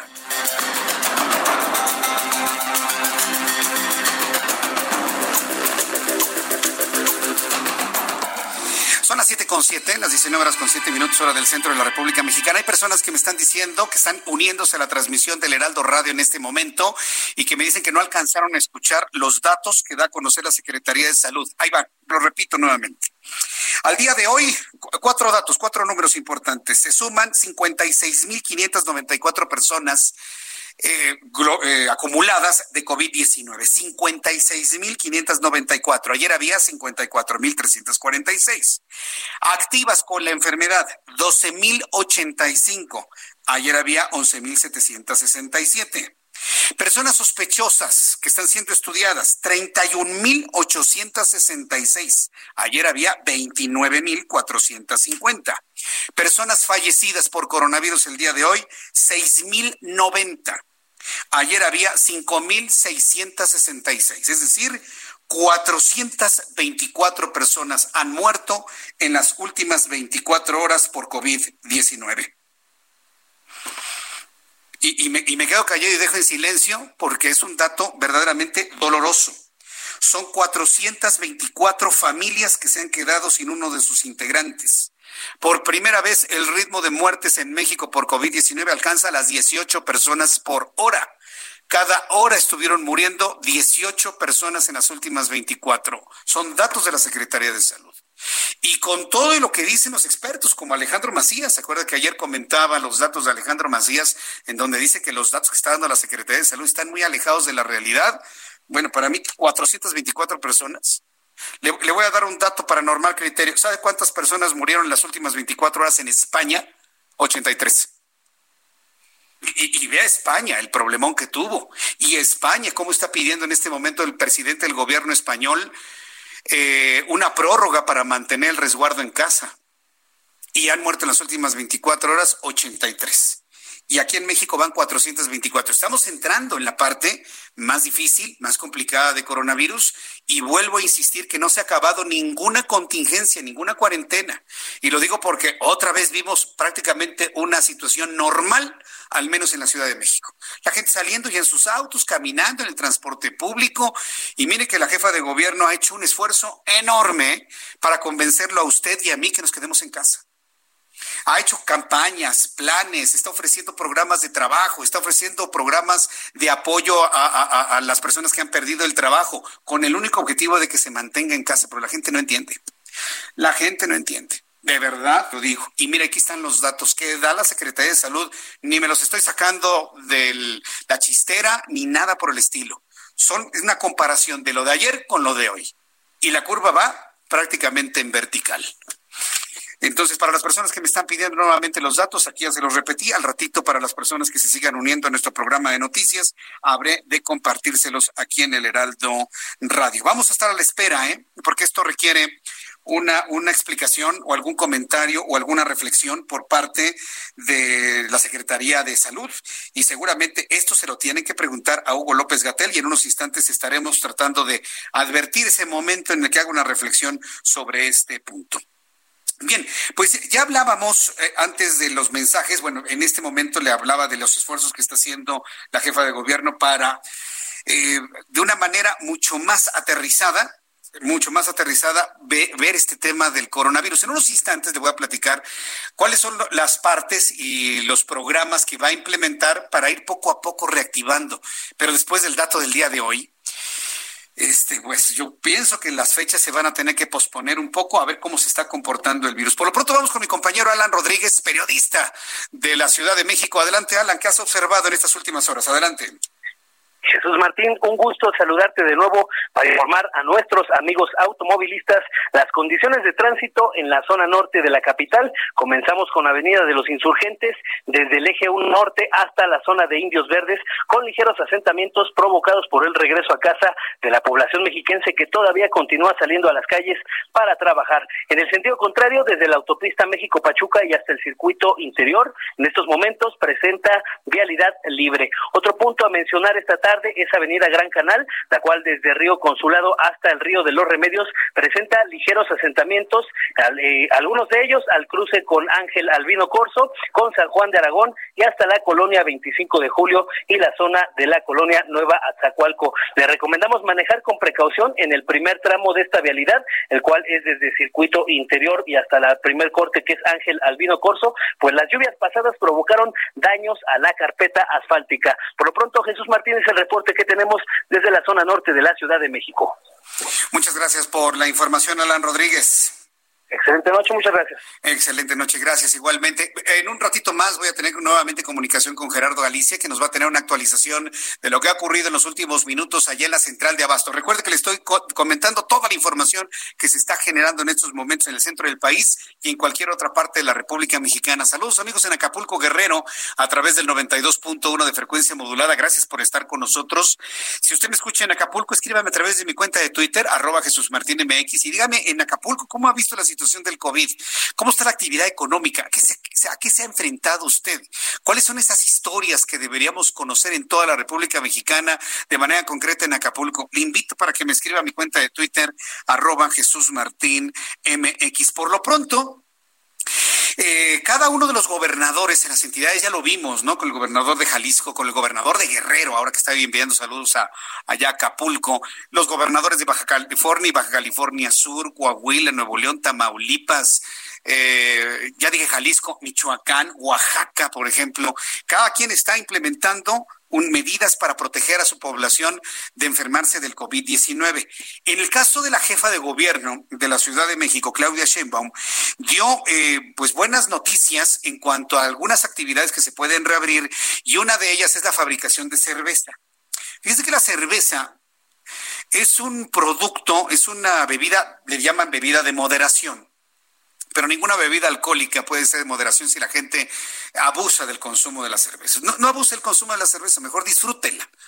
Está de moda las cervezas. Así como se puso de moda el vino tinto se acuerda hace cosa de 10 años y que empezamos hace 10, 12 años a redescubrir los vinos mexicanos y Arturo Bodensen nos ha traído todo esta, e, e, este conocimiento maravilloso de los vinos mexicanos y por supuesto nos hemos involucrado en el mundo del vino ya como sociedad mexicana de todo tipo de estratos sociales, porque el vino llega a todos lados. Bueno, la cerveza ha dejado de ser un producto meramente popular, inclusive menospreciado a ser ya un producto reconocido a nivel internacional, en donde ya hay una gran cantidad de estudios sobre su fabricación, su elaboración, su calidad, su sabor, su maridaje con algunos alimentos, eh, la experiencia turística inclusive involucrada dentro de, la cerveza. Estoy seguro que nuestros amigos de Gastrolab en su momento van a hacer una investigación muy profunda de todo esto. Por eso es importante, no creo que el asunto de la cerveza es hacer caguamas para que la gente se las tome en una banqueta, pues no. Finalmente ya la cerveza mexicana ha logrado penetrar en mercados internacionales, ser muy apreciada.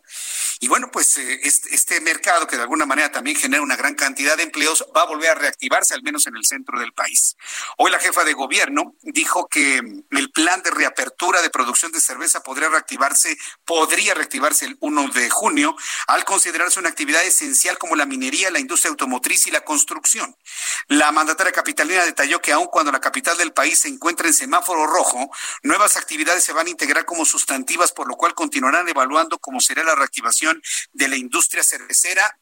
Eh, hablamos de la, la, automotriz, la minera en otras partes del país, pero en la inteligencia de que si hay un incremento en el contagio de personas que están involucradas en esta industria, de los trabajadores, de los obreros y demás, pues se va a dar marcha atrás a este, a este tipo de decisiones. Al menos lo dijo el presidente y pues yo entiendo que los gobernadores están exactamente en la misma idea.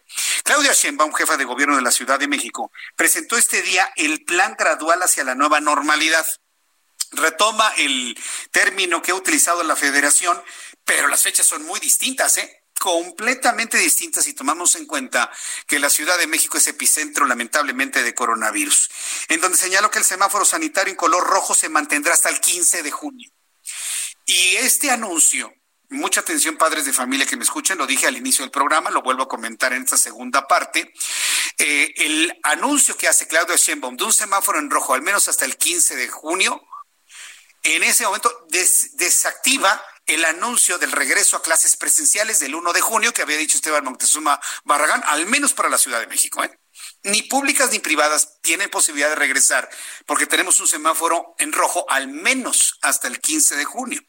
Como mencionamos, está programado para que el 1 de junio se reactive la producción cervecera, pero también se van a retomar actividades relacionadas a la minería, mientras que será el mes de agosto, se espera, cuando las actividades educativas se retomen. Hablando del tema educativo para la Ciudad de México, Claudia Sheinbaum prácticamente está anunciando el fin del ciclo escolar en línea y el inicio del ciclo escolar en agosto y posiblemente en septiembre, estando en coincidencia con lo que está visualizando el gobernador de Puebla, eh, Miguel Barbosa, ¿no? que él ya anunció que el 7 de septiembre inicia el ciclo escolar 2020-2021. De acuerdo con el plan presentado, el semáforo podría comportarse con las siguientes variantes. Rojo podría llegar a, en junio o inclusive extenderse hasta julio. Julio, estamos en mayo hoy es 20 de mayo.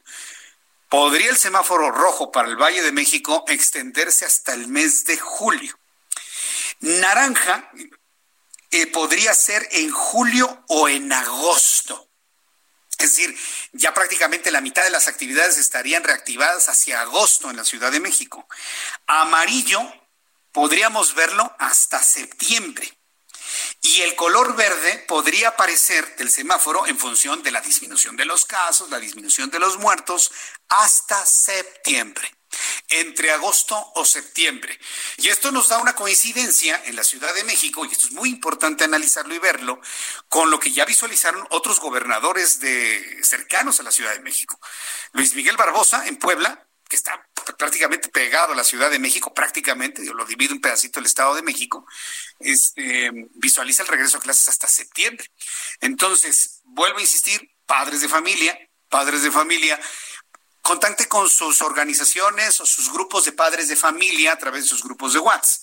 Entren en contacto con los directores y maestros de sus escuelas, tanto públicas como privadas, y dialoguen este asunto porque prácticamente Valle de México, centro del país, está enviando el regreso a clases hasta agosto, posiblemente hasta septiembre, si tomamos en cuenta que el secretario de Educación Pública dijo, las escuelas regresan hasta que el semáforo esté en verde.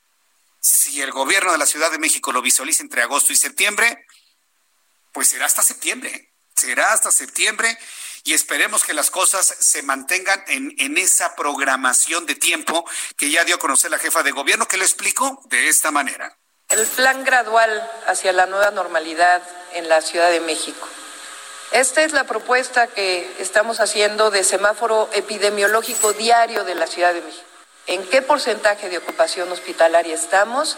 Pero al mismo tiempo si vamos en una tendencia a la baja o estamos creciendo en la capacidad hospitalaria. Y esto tienen que ser tendencias, de acuerdo a los expertos, de al menos dos semanas. Entonces, seguiremos en semáforo rojo si continúan incrementándose el número de camas en los hospitales COVID para la Ciudad de México y en coordinación también con el Valle de México. Como ustedes pueden ver, en la parte de arriba se sobreponen los colores, porque no estamos, esta no es una ciencia exacta y depende mucho del comportamiento responsable que tengamos en la ciudad, de todos los habitantes, y al mismo tiempo de cómo se va comportando la capacidad hospitalaria. Entonces, hasta el 15 de junio es esta situación, pero probablemente del 15 al 30 de junio puedan entrar el naranja y también algunas actividades del amarillo en julio, en agosto y en septiembre hasta septiembre. Ahí está lo que comenta la jefa de gobierno de la Ciudad de México. Vamos a estar muy atentos porque, mire, siendo la Ciudad de México el epicentro de COVID, este plan que tiene Claudia Sheinbaum definitivamente tendría que eh, bañar por lo menos el centro de la República Mexicana con el mismo criterio. Vamos con mi compañero eh, Mariano Riva Palacio, mi querido Mariano Riva Palacio, como todos los miércoles, colaborador del Heraldo Media Group, nos acompaña hoy con su información. Mariano, ¿de qué nos vas a hablar el día de hoy? Bienvenido, muy buenas tardes. Muy buenas tardes, querido Jesús Martín Mendoza. Escuchando lo que dijo la jefa de gobierno esta mañana sobre esta eh, nueva normalidad para la reactivación económica y social de la capital de la República Mexicana, yo te traigo, Jesús Martín, una nueva reflexión hecha por investigadores y catedráticos mexicanos cómo enfocar exactamente el trabajo económico para reactivar a nuestro país. Y es, es bien interesante. Escucha lo siguiente. Esta pandemia ha eh, tenido muchos efectos negativos a nivel mundial y en nuestro país la muerte de miles de personas es una cosa desagradable y desgraciadamente que ha traído. Sobre todo también a quienes se han quedado, Jesús Martín, sin ingresos económicos. Durante el primer trimestre de este año, la población sin empleo fue de 3.5% de las personas económicamente activas. Y nuestro país recibió el coronavirus con 2 millones de desempleados, Jesús Martín, según datos del INEGI. Mientras que el Bank of America estima que México perderá 1.2 millones de empleos este año debido al confinamiento por el COVID-19. A pesar de este panorama que está mostrando que hay distintas formas de interactuar, la forma en cómo se están desarrollando las actividades académicas y empresariales sin consumir tantos recursos naturales, investigadores mexicanos como el doctor José Luis Sols Lucía indican la necesidad de pasar, Jesús Martín, progresivamente a una economía virtual. Significa limitar a la naturaleza que es espontáneamente circular, donde los residuos deben ser aprovechados, Jesús Martín. Por su parte, Sofía Paredes Zamorano, ella es consultora especializada en tecnología limpia, dijo que pasar a una economía virtual circular ofrece la posibilidad de seguir funcionando por tiempo indefinido, escucha, sin acabar con los recursos naturales. Por ejemplo, utilizar menos hojas, minimizar los insumos que acaban con el planeta.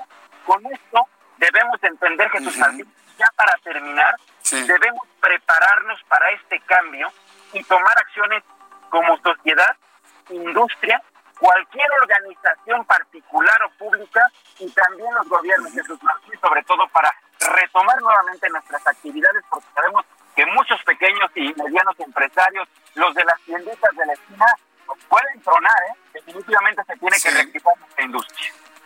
Me gusta tu reflexión y me gustaría que la siguiéramos comentando en tu próxima colaboración, estimado Mariano. Muchísimas gracias. Rápidamente tu red social, por favor, Mariano. Twitter e Instagram, JM Riva Palacio, querido Jesús Martín. Ahí me encuentran, yo directamente contesto todos los mensajes. Gracias, Mariano. Escuchas a Jesús Martín Mendoza con las noticias de la tarde por Heraldo Radio, una estación de Heraldo Media Group. Heraldo Radio, la H que sí suena y ahora también se escucha. Escucha las noticias de la tarde con Jesús Martín Mendoza. Regresamos.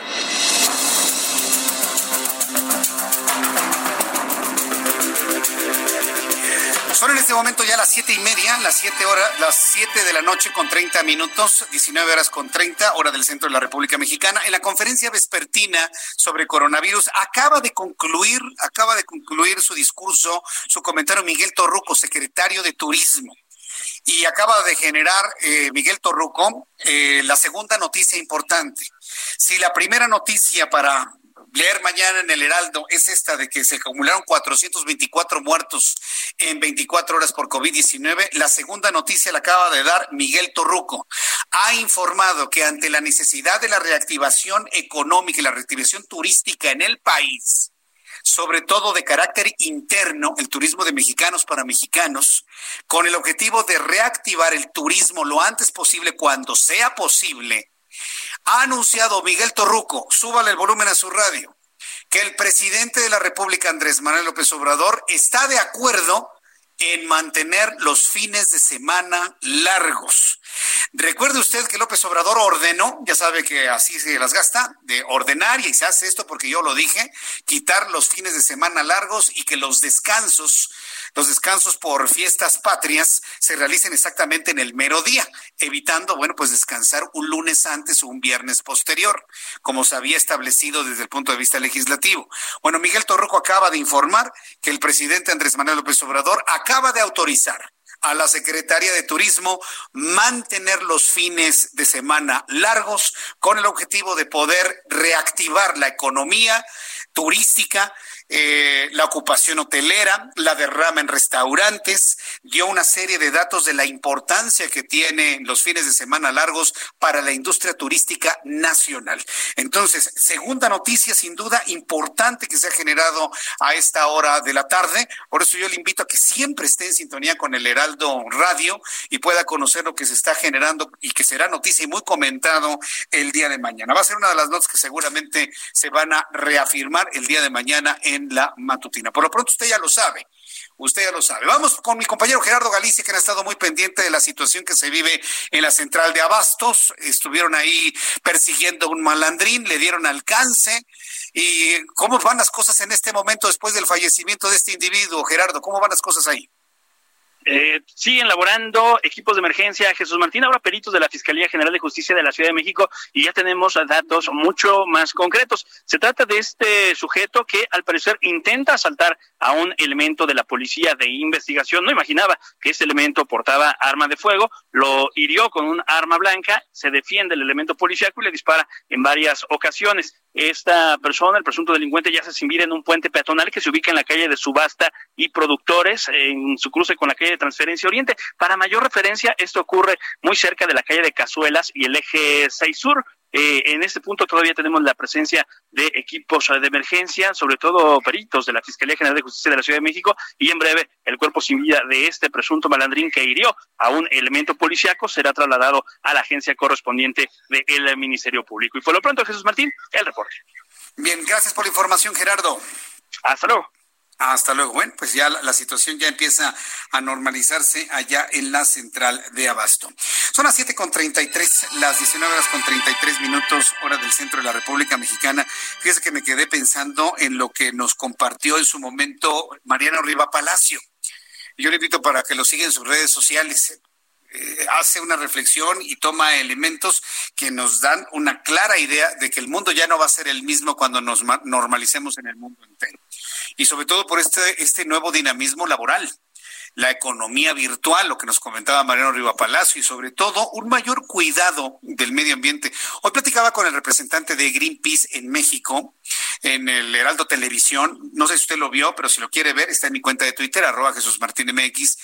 Y él comentó que Greenpeace y con eso cerramos la entrevista, va a hacer todo lo que está a su alcance, Greenpeace y otras organizaciones ambientales, para que lo que se ha ganado con el coronavirus, con la pandemia, es decir, la disminución de la actividad humana que afecta al planeta, que lo que se ha ganado en limpieza del aire, que lo que se ha ganado en limpieza de, cuerpos de agua, que lo que se ha ganado en la limpieza de la tierra, en la recuperación de nuestro planeta, no se pierda y, me parece que es un, compromiso pues muy importante, más allá de organizaciones y sus nombres, que todos lo preservemos. Si hemos podido, gracias a un virus o, o lamentablemente por un virus, porque han ido, y venido protocolos para cuidado del medio ambiente y nadie los pela, pero tuvo que venir un virus para que hiciéramos caso de ello, pues no perdamos el ritmo de mantener el cuidado del medio ambiente. Hablaba Mariano Riva Palacio, por ejemplo, de la menor utilización, utilización de papel, me queda completamente claro. En nuestro equipo de noticias, por ejemplo, utilizamos menos papel y utilizamos más la tecnología, que nos evita, evidentemente, el utilizar papel, utilizar tintas, utilizar eh, consumibles, y de esta manera, bueno, pues tener una actividad mucho más ah, eh, noble con el medio ambiente, si así lo queremos ver. Entonces, me pareció muy interesante lo de Mariano. Yo le invito para que siempre escuche a Mariano Riva Palacio conmigo los miércoles aquí en el Heraldo Radio. Cuando son las 7.35, las 7.35 hora del centro de la República Mexicana, me da mucho gusto saludar a través de la línea telefónica a Iván Castro. Él es director de PQR Planning Quant, quien nos va a hablar sobre que el 38% de los hogares mexicanos, al menos una persona ha perdido su empleo.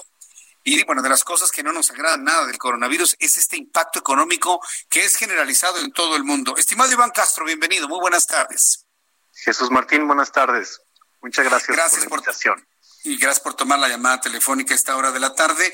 E, este porcentaje de un 38% de los hogares mexicanos tienen alguno de sus integrantes que han perdido su empleo con base en lo que ha ocurrido en, en Asia, en Europa y en Norteamérica.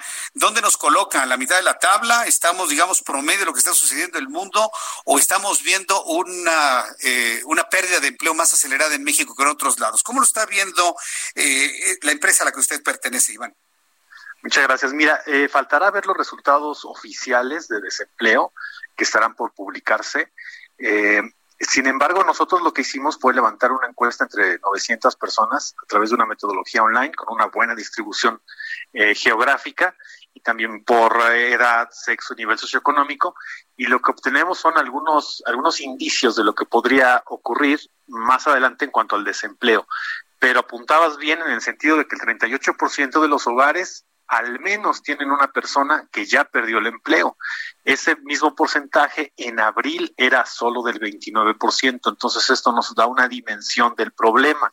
Asimismo, en la, en la propia encuesta observamos que el 20% de las personas nos dijeron que en su casa tuvieron que haber cerrado ya el, algún tipo de negocio que les proporcionaba eh, ingresos y un 16% también nos comentaron haber perdido alguna fuente de ingreso también en el sentido de, por ejemplo, cobro de rentas o remesas o apoyos gubernamentales. Solo un 37% de los casos nos comentó no haber sufrido ninguna de las situaciones anteriores. Entonces eso nos da un panorama general de cómo le están haciendo las familias hoy en día para poder resolver las eh, necesidades básicas. Eh, eh, ¿Se puede calcular con estos datos en qué porcentaje ha disminuido el ingreso familiar promedio y, si este ingreso ha disminuido más en las clases altas, medias o bajas, Iván. Totalmente. Me hicimos una pregunta que apuntaba exactamente a esta, a esta situación que comentas. Eh, solo un 16% de los casos nos comentaron que continuaban recibiendo los mismos ingresos que solían eh, recibir antes de la de la pandemia, pero en el resto de los de las ah, en el resto de los casos no fue así.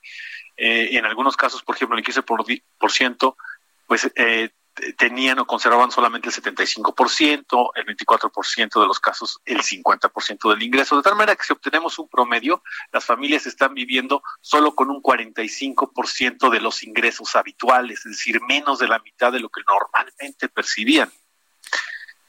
Esto es dramático porque si, de por sí el ingreso estaba muy mermado, ahora recibir la mitad en promedio, pues este, yo, creo que sí nos pone en uno de los países más afectados y más golpeados en esta materia a nivel mundial, Iván. Yo creo que sí. Posiblemente no tenemos las cifras de desempleo que hay en los Estados Unidos, también es un país más grande, pero eh, ya más adelante sabremos exactamente cuál es el, la merma en empleos. De hecho, nosotros preguntamos la ocupación de las personas y en abril teníamos 13% de las personas que se habían declarado como desempleados. Hoy ese porcentaje sube a 15%. Ahora bien, eh, si todos estos datos, resultados de estos, de estos sondeos que han realizado, los proyectamos a, nivel nacional, coinciden con el dato que ha dado a conocer el Instituto Mexicano del Seguro Social en el sentido de una pérdida de pues hablan de manera oficial 600 mil empleos. El, PRD me comentaba de que ellos tienen datos que van entre 1.5 y 2 millones, pero hay un estudio de la Ibero que habla de hasta 8 millones de empleos perdidos, hablando de todos, ¿no? Formales e informales. Si proyectamos los datos que ustedes tienen, ¿con quién se coincide más en el dato de pérdida de empleos actualmente en México? Mira, habrá que ver exactamente, porque como bien apuntas, el, desempleo tiene su rubro informal y, formal. Eh, si consideramos, por ejemplo, que hay aproximadamente 20 millones de personas afiliadas en el IMSS como empleados, y el mismo eh, el gobierno está diciendo que se han perdido hasta unos 600 mil, pues esto nos da una dimensión de entrada del tamaño del desempleo que se viene. Es decir, es muy, es muy difícil entonces establecer en este momento verdaderamente cuántos empleos se han perdido, pero sí podemos medir cómo ha disminuido el ingreso de las familias. Que, insisto, ante el crecimiento del costo de la vida, me parece que eso es sumamente preocupante, Iván Castro. Totalmente. Mira, hicimos otra pregunta. Eh, indagamos cuántas personas hay en los hogares en promedio, y el promedio fue 3.7, es decir, aproximadamente cuatro personas. De esas cuatro personas, 1.7, es decir, aproximadamente dos, son las personas que normalmente contribuían con el ingreso familiar y otras dos no lo hacían así. A lo mejor esas otras dos eran los hijos.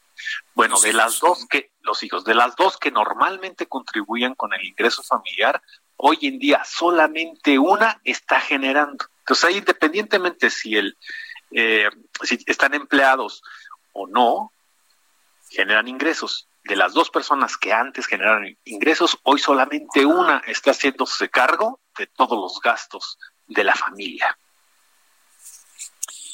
Vaya, pues este es un dato revelado. Ahora que ustedes tienen ese dato, ¿qué, qué hacer con esta información? ¿Será proporcionado al gobierno federal? Eh, eh, vaya, porque todo este tipo de datos tienen que generar una serie de acciones, decisiones y apoyos. ¿Qué hacemos con toda esta información que tienen ustedes en sus manos?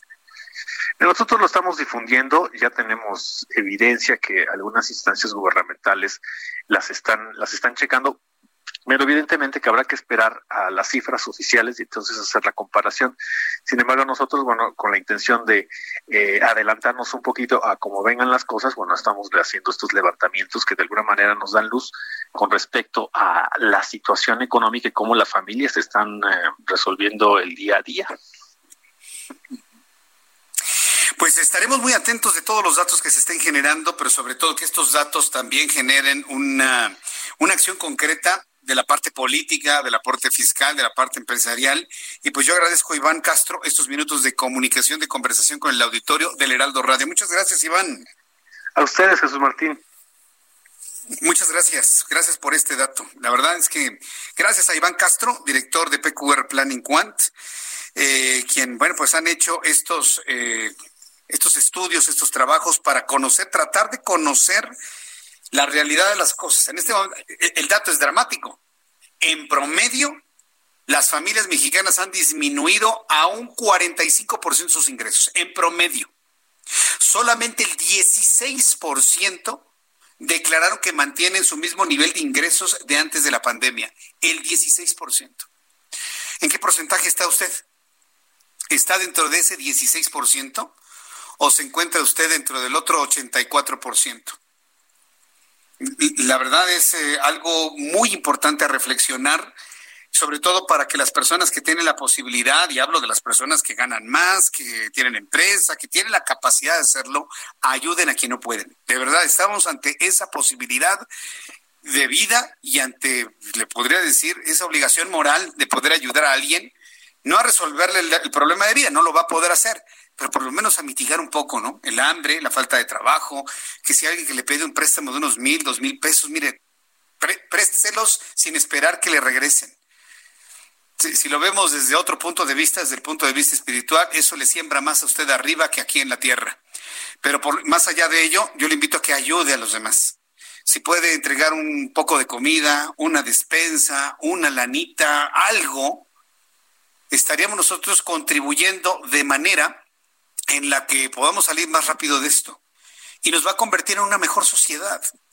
Hoy más que nunca necesitamos que la sociedad se una. Aunque tenemos a un señor que trabaja en el Palacio Nacional empeñado a dividirnos, porque está empeñado en, dividir a la sociedad y lo ha hecho siempre, nosotros busquemos la forma de unirnos, de apoyar, de no discriminar, de, estar presentes en, en, la vida de los demás. Y mire, no necesita salir a la calle a buscar a alguien. Nada más voltea a ver a su familia. En su familia lo hay. Algún primo, algún tío, la familia del padre, la familia de la madre. La verdad es que cualquier persona puede eh, necesitar su ayuda. Nada más basta que voltee a verlos. Hágalo, de verdad, hágalo. Se va a sentir usted bien. Se va a sentir usted bien. Y las personas a las que ayude se van a sentir también bien. Y nos va a dar una sensación de unidad en esta nación. Se necesitan este tipo de palabras que jamás las vamos a escuchar en la mañana. ¿eh? Entonces, si no las vamos a escuchar en la mañana, yo ya me cansé de esperar que alguien las diga. Por eso las digo yo. Vamos a iniciar con este, con estas labores ante estos datos que nos ha compartido gente que sabe, gente que estudia, gente que genera información. Bueno, pues entonces el llamado es a ser solidarios. Sé que la palabra está muy desgastada, pero es precisa en lo que significa. Hay que ser solidarios con el que pide. Usted dele en la medida de sus posibilidades también. Y si quiere compartir a la mitad las cosas, es decisión de usted. Si quiere dar un poco, dé un poco. Si no quiere dar nada, pues también está bien. Pero la idea es contribuir a que esto pase de la mejor forma para muchas familias en nuestro país. Si tiene la posibilidad, hágalo. Se va a sentir usted alguien totalmente distinto. Bueno, cuando son las 7.46, las 7.46, Tengo la línea telefónica al doctor Rafael Quintanilla, él es médico cirujano y director eh, de Farma y Biológicos de una farmacéutica mexicana. Doctor Rafael Quintanilla, me da mucho gusto saludarlo. Bienvenido, muy buenas noches. Muy buenas noches, Jesús Martín. Eh, estamos nosotros en la idea de hacer estos llamados de unidad y entiendo que también ustedes han convocado a un llamado de agradecimiento por el cuidado del personal médico. Platíquenos cómo está esta idea que están encabezando ustedes, doctor Quintanilla. Mira, eh, esta idea surge porque, como tú sabes bien, eh, el personal médico y, digamos todo el personaje de la cadena de salud está corriendo riesgos, está, está de alguna manera eh, enfrentando esta pandemia de una manera muy responsable. Y la verdad es que no hemos visto muchos movimientos de reconocimiento, de palabras de aliento a estos médicos. Tú llamabas a la unidad, creo que es muy importante que nos unamos y que reconozcamos en estas personas que son pues más que superhéroes, ¿no? Porque los superhéroes tienen superpoderes y ellos son seres humanos eh, como cualquier otro, corriendo grandes riesgos, exponiendo su vida y yo creo que cumpliendo su sueño, ¿no? Que cuando decidieron su profesión era salvar millones de vidas y de, esto, de aquí surge esta iniciativa. Esta iniciativa, la verdad es que lo que estamos eh, es, es invitando a la sociedad para que desarrolle eh, pequeños videos, suba alguna imagen a, esta plataforma, que es etiquetarnos a Laboratorios Silanes, y eh, con el hashtag gracias por cuidarnos. Esta es la idea, esta es la iniciativa y estamos invitando a toda la sociedad para eso. Gracias por cuidarnos, que bueno, la idea es hacer este agradecimiento que va a ser un agradecimiento que se extiende por más tiempo, porque hoy ya viendo los semáforos, por lo menos en el centro del país, le falta un buen tramo, ¿no? A esta, a esta crisis por COVID-19. ¿Usted cómo lo ve como especialista en salud, doctor Quintanilla? Mira, sin duda alguna esta, esta crisis nos va a durar varios meses, inclusive hoy que hablábamos de estos nuevos semáforos y de, de estos nuevos tiempos que escuchaba, y no solamente eh, va a durar estos meses, sino también tendríamos que estar preparados para una probabilidad de un rebrote eh, en el invierno, que también está como bastante señalado. Bueno, pues vamos a hacer eh, eco de este llamado, de hacer este hashtag. Gracias por cuidarnos, doctor Rafael Quintanilla. Gracias por iniciar este tipo de acciones que tienen que ver con el ser solidarios, con el ser agradecidos, pues valores que parece que en esta sociedad se habían perdido, pero que pues tuvo que llegar un virus para decirnos que eso es lo que tendríamos que hacer finalmente. Le agradezco mucho, Quintanilla, el que haya participado con nosotros el día de hoy. Muchas gracias a ti y en verdad es, es momento de solidaridad. Totalmente de acuerdo contigo. Mm, pues eh, así lo vamos a hacer y estoy seguro que de esa manera lo vamos a pasar lo más rápido posible. Gracias, doctor Quintanilla, que le vaya muy bien. Fuerte abrazo. Hasta pronto. Gracias. Que le vaya muy bien. Es el doctor Rafael Quintanilla, médico cirujano y de Farma y Biológicos, de estas farmacéuticas que están en nuestro país. Mire, independientemente de hacer medicamentos, de hacer investigación, eh, de estar en México participando en protocolos para la elaboración de una vacuna o inclusive estar estudiando los beneficios del remdesivir, que por cierto ayer por la tarde Hugo López Gatel, fíjese, comentaba de que no hay una certeza técnica científica de la efectividad del remdesivir en el coronavirus. Eh, fue sorprendente lo que comentó ayer eh, Hugo López Gatel porque se convierte en el único técnico especialista que ha prácticamente bajado del cielo a la tierra la posibilidad de que el rendecibir sea por lo menos un antiviral que en algún porcentaje pueda ser útil para disminuir la replicación del virus dentro del cuerpo humano. Y él asegura que ni siquiera Estados Unidos tiene las pruebas, pero pues hay que recordar que la FDA ya lo aprobó. Vamos a escuchar un minutito lo que está sucediendo en la conferencia vespertina en estos momentos. Estuvo Miguel Torruco, ya le comenté que dio nota, está asegurando que ya el presidente de la República aceptó mantener los fines de semana largos con el fin de reactivar la actividad económica y la actividad turística en nuestro país. Esto es lo que sucede en la conferencia vespertina en este momento. Consumo del turista eh, nacional pues es eh, supera los 124 mil millones de dólares es el 82% del total y ocupa el 85% de la ocupación hotelera nacional. Yo recuerdo cuando era presidente de, de, la Asociación Mexicana de Hoteles, les decía a mis colegas en los diferentes estados, en las buenas y en las malas, siempre sale a flote el turismo interno el poderío del turismo interno es el que ha salvado muchos negocios. Por ello, eh, vamos a hacer una gran convocatoria y les pido nos echen la mano para que en este año, el otro año, viajemos todos por México. El que tenía pensado hacer un viaje al extranjero, que lo gaste a todos los niveles socioeconómicos. Vamos a viajar en nuestro país, viajemos por nuestro territorio, que además es hermoso desde las montañas nevadas hasta las selvas tropicales. Así que... Es el anuncio que está haciendo Miguel Torruco, secretario de Turismo. Está anunciando que va a haber una gran campaña de promoción del turismo en nuestro país. Viajemos todos por México. Parece que se va a retomar esta campaña, por cierto, muy exitosa de tiempos Enrique de la Madrid. Viajemos todos por México. Luego le quitaron el todos porque lo usaba el PRI. Viajemos por México. Pero es un llamado muy potente, es un llamado muy poderoso. Viajemos todos por México en el momento que se pueda reactivar la actividad eh, turística de nosotros hacia el país, ir a las playas, ir a eh, zonas coloniales, arquitectónicas, eh, arqueológicas, en fin. Yo, yo compro esta, esta convocatoria, me parece que es muy buena y noticia que ha generado, se mantiene los fines de semana largos. Antes de despedirnos, voy a repetir los números que se dieron a conocer el día de hoy de coronavirus. Estamos hoy informando sobre el día más grave, más triste, más difícil de coronavirus en México. Han muerto en las últimas 24 cuatro horas 424 personas, 424 familias se han enlutado en las últimas 24 horas por la muerte de una persona por coronavirus. El, el acumulado de fallecidos, 6.090. Ayer había 5.666, 6.090 el día de hoy. 56.594 personas transmitidas con el coronavirus de manera acumulada, activas 12.085, sospechosas 31.866. No hubo más comentarios sobre este dato de 424 personas muertas, pero será la noticia principal el día de mañana, no me queda la menor duda. Manténgase en su casa, por favor. No le haga al vivo. No le juega al vivo. Ay, a mí no me pasa nada. He sufrido tanto que un virus no me va a venir a tirar. ¿Cómo no? Usted no tiene idea de lo que sucede con el virus dentro de su cuerpo. No le juega al vivo, quédese en su casa, solamente hay que salir para alimentos y medicamentos. El semáforo en la Ciudad de México se mantiene en rojo, realmente está en rojo en toda la República Mexicana. Se va a ir cambiando de color conforme vayan bajando los niveles de contagio. Hágame caso, por favor, cuida a su familia y cuídese usted. A nombre de este gran equipo de profesionales de la información, Jesús Martín Mendoza se despide de usted. Lo espero mañana, 2 de la tarde, Heraldo Televisión, 6 de la tarde, Heraldo Radio por su atención. Muchas gracias. Gracias amigos a través de YouTube y Twitter. Nos escuchamos el día de mañana. Por su atención, gracias y que tenga usted muy buenas noches.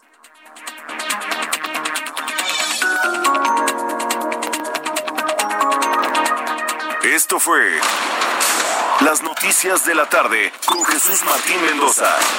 Heraldo Radio. La HCL se comparte, se ve y ahora también se escucha.